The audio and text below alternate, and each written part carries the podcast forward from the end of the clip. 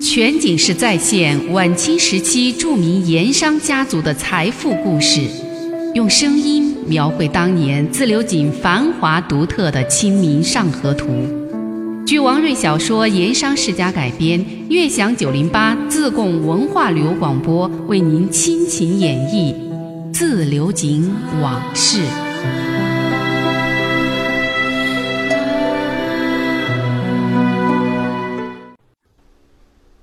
胡县城和孙跛子孙先生两个人来到花厅坐下，早有手下跟班敬烟献茶。胡继良挥了挥手，把手下人打发走，花厅里就只剩下他和孙跛子两个人坐在那里。两个人呐，还没正式过招，胡继良先输了一招，心里头老大不痛快，所以他只顾低头喝茶，似乎不大愿意和对方谈正事的样子。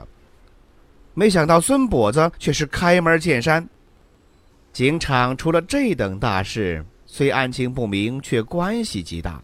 胡兄却有此闲工夫陪手下人在后花园下棋，这是不是有意做给我看的？胡继良被对方说破了心事，多少有些不好意思。一来不知如何回答，二来还得继续故作沉着，所以听了孙跛子的话。他只是看着对方喝茶不语。孙跛子这些年早就历练的世事人情精明剔透，而且尖牙利齿，嘴上向来就不肯饶人。他见胡继良不吭声，就一口气说了下去：“其实啊，胡大人，你明是在后园下棋，心思却在棋局之外。你是坐等访客上门谈正事啊？何以见得？”你明知我会上门，已经向门房打招呼。我到分县衙门之后，可以不经通报，直接到后花园见你，这就是明证，是不是啊？胡县城心里的算盘被孙跛子彻底挑明了，这才不免有些尴尬。不过，毕竟在官场历练有些时日了，又身有地方父母官之尊，也不会太显露窘态。他咳嗽几声，转换了一个话题。坊间都说孙先生平时深居简出，行踪不定，一面难求。今天怎么有空来衙门闲坐？胡大人说句见笑话：古人有说，衙门深似海。我孙某一介村夫，平时哪敢随便来麻烦胡大人？孙先生又是在拿古人开玩笑了。古语只有“侯门深似海”，哪里有“衙门深似海”的说法？都差不多，都差不多。在我等平民百姓看来，衙门就是侯门，侯门就是衙门，何分彼此？两个人一阵说笑，气氛明显好转。胡县城看火候差不多了，这才转脸向孙跛子正色说道。孙先生一日两次来访，可否是有事要办？孙跛子也不跟他客套，想了想，干脆直奔主题。要说事情嘛，倒是有点小事情要麻烦胡兄。有个朋友想跟大人买两样东西，朋友不便直接出面，就委托小弟，还望胡兄给我一个面子。胡某心中早有准备，一听这话，他就知道说的是什么，但是却故意装糊涂。孙先生又在说玩笑话了。胡某不在商界，家里也无珍藏，宅院里不过几件不值钱的家饰衣物而已，哪有什么东西可卖？孙跛子望了胡某一眼。朋友要买的东西，胡兄肯定有，就看你舍不舍得。朋友再三说了，只要胡大人肯割爱，价钱高一点儿也无妨。胡县城听了还是摇头，下官还是不明白。胡大人不必客气，我已经托人打听清楚了，这两样东西如今正放在胡大人这衙门里。胡县城心中透亮，却还是故意发问：“孙先生。”不必卖关子了，你朋友要的到底是哪两样？孙跛子对胡县城一味的装糊涂有些不高兴，他站起身来走了一圈，然后走到胡县城身边，放低了声音说道：“那个朋友想要的是刘铁棒的人头和他随身携带的那根抬盐棒。”看孙跛子把话挑明了，胡县城心中一块石头落地，反而沉默了起来。他端起茶杯喝了口茶，转头看看正望着他的孙跛子，一时之间似乎不知如何回答才好。孙跛子也不着急，自顾自的个人喝着茶，时而看看胡县城，笑而不语。这个时候，他胡某心里确实有些不便轻易作答。其实这笔送上门的特大买卖，他是早就想做，而且价钱值多少，他都谋划好了。但是事到临头，他又多少有点犹豫不决。毕竟这是弄不好要丢官，甚至掉脑袋的事儿，风险太大。不过这交易后面的利益所在，胡某已经被那巨大的金钱诱惑弄得情迷心乱。他明白，为官几年，这种大买卖不是可以经常碰见的。可谓机不可失，时不再来。胡某站起身来，倒背双手，在堂里缓步而行，一时决断不下。孙跛子见他这样，也不催他，只顾着喝茶，还盯着大堂上那幅明镜高悬的匾额出神，心中禁不住一阵冷笑。好个明镜高悬！官场上又当婊子又立牌坊的事儿，虽不止本朝才有。但眼下这番情形，官场的腐朽黑暗，怕真正是有点登峰造极，前无古人呐！还讲什么明镜高悬不高悬？骗鬼呀！孙跛子心里冷笑一阵，又回头望着胡县城，等他开口喊价。终于，胡某像是主意已经拿定，回身坐在案前，打开盖碗茶杯，轻轻喝了一口。望着孙跛子，慢慢的说道：“此事性命攸关，非同小可，可容我慢慢思索。不过下官想问明白的是，那位托你办事儿的朋友，这两件东西不知肯出多少价？”孙跛子见对方终于问到价钱的事儿，心里多少踏实了下来，想了想，反问道。我闲云野鹤之人，涉及银钱上的事儿，倒真是两眼一抹黑，不太清楚，也不知胡大人衙门上下各方打点所需到底几何，大人不妨明示。胡某其实心中早就有底数，却装模作样的扳起手指头在那里上算下算，左算右算，个人捣鼓了一阵儿，最后望着孙跛子，伸出了两根手指头，摇了一摇。孙跛子一看，脱口而出：“两千银子。”孙先生真是会说笑话。孙跛子有些发愣：“那你说的不是两千银子？”两千银子。胡县城似乎有些不痛快：“孙先生简直是说的轻巧，拈根灯草，哪有那般好来的事儿？”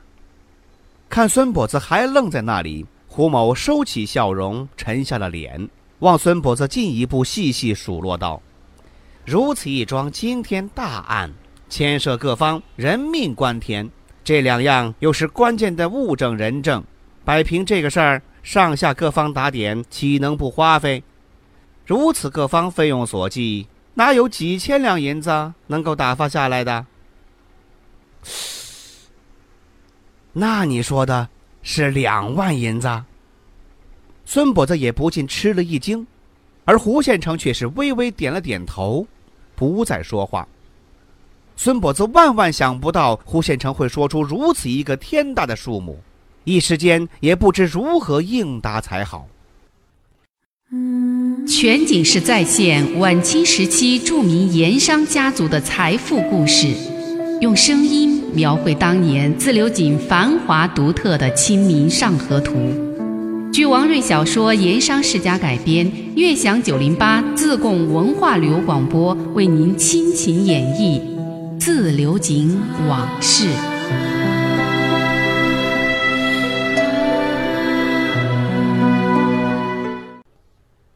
其实啊，在孙跛子上门之前，王老云就和他商量出了一个底数，那就是人证刘铁棒开价三千两银子，那根物证扁担开价两千两，两者加一块儿一共是五千两银子。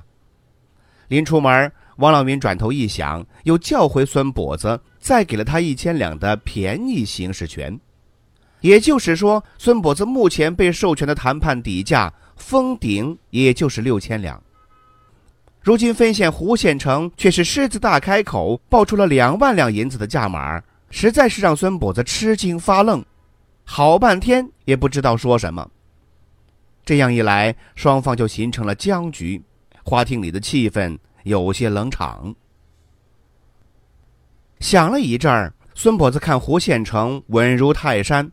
既不动也不说话，为了求得对方让步，他干脆如实相告。胡大人报出的数目，自然有你的道理。如今官场有官场的情形，想来也不会错。胡大人对官场事情的了解，非我等草根人物可以明白，也就不去说他。不过办事的朋友给我的底数只是五千银子，另外再给了随机处置权一千两。封顶了，说也只有六千之数，两者相差实在太远，事情难成，彼此都没了面子，也不妥。孙跛子望着胡县城，沉吟了一会儿，终于说：“我看是不是这样？”孙跛子一心想把事情办成，好给王老云一个妥善的交代，一咬牙，又自作主张添上了一千两银子，对胡继良说。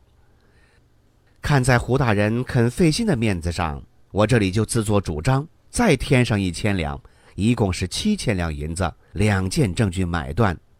胡大人，你看怎么样？于是两个人围着这个价码，一面喝茶抽烟，一面又认真讨价还价。胡某从两万让到一万八千，再从一万八千让到一万六千，最后又少了一千两，降到一万五千两。不过到了一万五千两，胡继良就无论如何也不肯再让了。这中间儿就还有一个七八千两银子的差价，两个人都不肯再让步，事情就僵在了那里。胡县城看谈不出一个什么结果，心里头不高兴，也不客气，就端茶送客。孙跛子事情没办成，也觉得很泄气，一跛一跛的跨出了衙门。随手在街上招来一乘轿子，一直抬到珍珠寺，向王朗云复命商议去了。孙跛子赶回珍珠寺宝善祠堂，已经是天色渐黑。他落轿以后，直奔花厅。花厅里，王朗云正和穆师爷喝茶等候。孙跛子落座以后，顾不得喝上一口茶，就把刚才在分县衙门和胡县城交涉的情况一五一十如实道来。尤其说到了那胡某态度的顽固和最后坚守底价不肯让步时口气的强硬。王朗云听孙跛子说完了经过，对胡某如此离谱的要价，觉得简直是不可思议，同时也为这位平时交往相处很好的父母官关键时刻竟是如此的脸厚心黑，觉得很气愤。王朗云绕着花厅一边踱步。一边对胡某的无理要价生气，他转了一会儿，又喝了几口茶，神色这才稍微的平静了一点儿后来又转念一想，现如今这世道已经成了这个样子，正如一部书里说的，那些读书人拉了翰林就有官做，做了官就有钱赚，还要坐堂打人，实在是富贵又神气。所以现如今人人都要想做官当官。哪怕头破血流，也要好歹弄个官帽子戴在头上。可是正由于人人想做官，僧多粥少，这官位子就更加值钱了。那些进了学的，虽然有朝廷派官，但是如果自己不肯花钱去活动上司以及各方的关系，也就只能候补，轮不到实缺。那种空官衔捞不到实惠，所以意思不大。没进学的，直接花钱买官都是要花大把大把的银子。放眼望过去，如今朝廷上下各省各州各县，不管公买私买、明买暗买，买官的价码是连年升高。如此一看，如今当官的，人家当官也确实不易。既然是花银子买来的官儿，不趁有事之机多捞点钱，那到头来岂不是一场亏本买卖？可以说，眼下当官的已经是当成一种生意买卖在做，就如同商场之上，人家价钱喊高点儿也是情有可原，不必多做计较。正如川盐基础之初往湖北卖盐巴一样，紧俏的时候卖到了一两盐巴一两银子的高价，那就是情况特殊，奇货可居。如今有职有权的官位值钱，想来也是一个道理。哎，这么一想，王朗云心中平和了很多。再说了，姿势体大，情势又紧迫，人证物证这两件关键证据件件都握在他的手里，他岂能不待价而沽？想明白了这些，王朗云回头对孙跛子说：“他要加价。”就再给他加个价吧，只是加多少为宜，倒是孙先生给出个主意。孙跛子皱着眉头，左思右想好一阵儿，才试探着说：“若只加一千两，胡某又怕是嫌朗翁出手小气，我想不妨给加个两千两为好。”王朗云点了点头，思索了片刻，最后一咬牙，决断地说。既如此，不如再给他凑个整数，凑成一万银子，大家面子上光鲜些。只是一刻不烦二主，还是要麻烦孙先生再去分县衙门跑一趟。孙跛子连声答应着，起身就要出门。这个时候已经到了晚饭时分，王老云要留孙跛子吃了饭再走。孙跛子头一趟上门，事儿没办成，于心不安，顾不上吃饭，立马就要走。王朗云赶紧让穆师爷备轿，又安排两个打灯笼照路的家丁送孙跛子下山。孙跛子这就要去二会湖县城。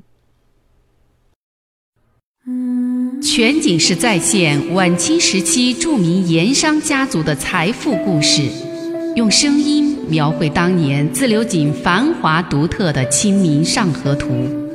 据王瑞小说《盐商世家》改编，悦享九零八自贡文化旅游广播为您倾情演绎《自流井往事》。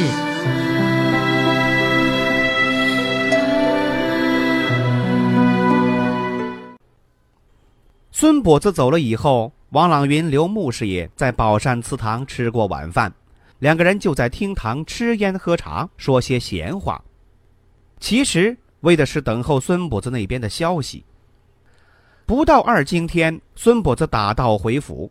他进门的时候，王朗云一看孙跛子脸色不好，就料想此行不顺利。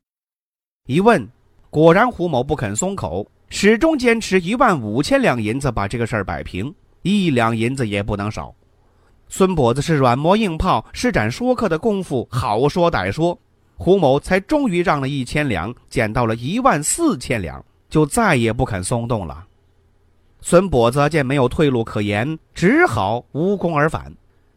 这一次，王朗云是真的有些生气了，当场发作：“哼，一件案子，单是一个分县衙门花一万两银子还买不动，到富顺县衙门是不是要花上两万？弄到省上是不是更要花四万银子？”再到京城六部，那不是要花八万银子才肯办事儿了吗？王朗云很生气的在花厅里来回走动一阵儿，心中的气还是消不下去。一个人端起杯子喝了两口茶，望了望在旁边不出声的孙跛子和穆师爷，又生气的说道：“现如今满天下都说盐商有钱，从分县到县衙再到省上，有些人动不动就来打点主意，变着花样索取。”难道自流井井上盐商的银子不是用真金白银造的，而是用盐锅里的盐巴打造的？再不然，是豆腐坊里的豆渣造出来的？来的那么容易吗？这湖县城真是贪心不足，实在是过分了点儿。一通气发完，王老云这才想起分县衙门跑了几回的孙跛子还没吃过晚饭，一连声让穆师爷下去安排。想到孙跛子也是酒仙中人。又叫二夫人在内侍厨中取出专门请人从泸州带过来的那瓶老窖酒，让孙跛子尽兴喝足。又叫丫鬟春兰安排下去，留孙先生在客房歇息。孙跛子一顿饭吃下来，真是酒醉饭饱啊！那酒味道很纯，果然是好酒。他一口气喝下大半瓶，兴致很足。孙婉平喜欢喝酒，对川酒醇厚秀美的味道尤其欣赏，这也是他喜欢留在四川的原因之一。回客房喝了几口茶，孙伯子看时辰还早，又见厅堂灯火明亮，知道主人还没有歇息，就走过去陪王朗云说闲话。王朗云正和穆师爷在说胡县城的贪心，是越说越生气。几个人抽着烟，喝着茶。王朗云不禁对穆师爷和孙跛子几个人感叹地说：“这两年逢年过节那些年敬节敬，还有那多少不等的额外奉送，那许多银子都等于是丢在府西河打了水漂了。如今看来，那都是白花了。”孙跛子在一边听着，沉思不语。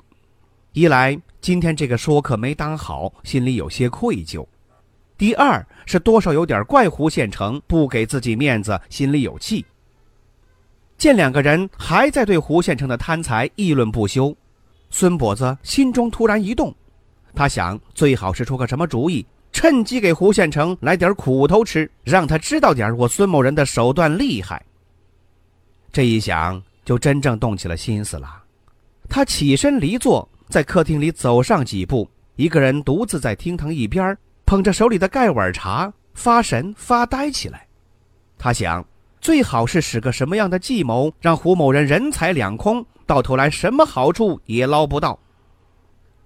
孙跛子本就是饱学之士，书读得多，又久涉官场商界，经历过很多事情，为人机敏聪明，肚子里的奇谋妙计确实不少。没多久。一个既可以给王朗云解难，又能治一治贪心不足的胡某的妙计，就给他想出来了。